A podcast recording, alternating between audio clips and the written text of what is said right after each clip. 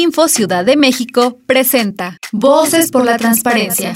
En la voz de Dania Paola Rabel Cuevas, consejera electoral del INE. La transparencia y el derecho de acceso a la información pública han cobrado relevancia, pues se han convertido en la principal vía a través de la cual las y los ciudadanos se allegan de información que requieren para evaluar, comparar e incluso criticar y confrontar a sus gobernantes. Los partidos políticos transitaron a ser sujetos obligados directos. No tenían la obligación de transparentar su quehacer institucional. La opacidad en el actuar de cualquier institución necesariamente tiene como consecuencia la desconfianza de la ciudadanía.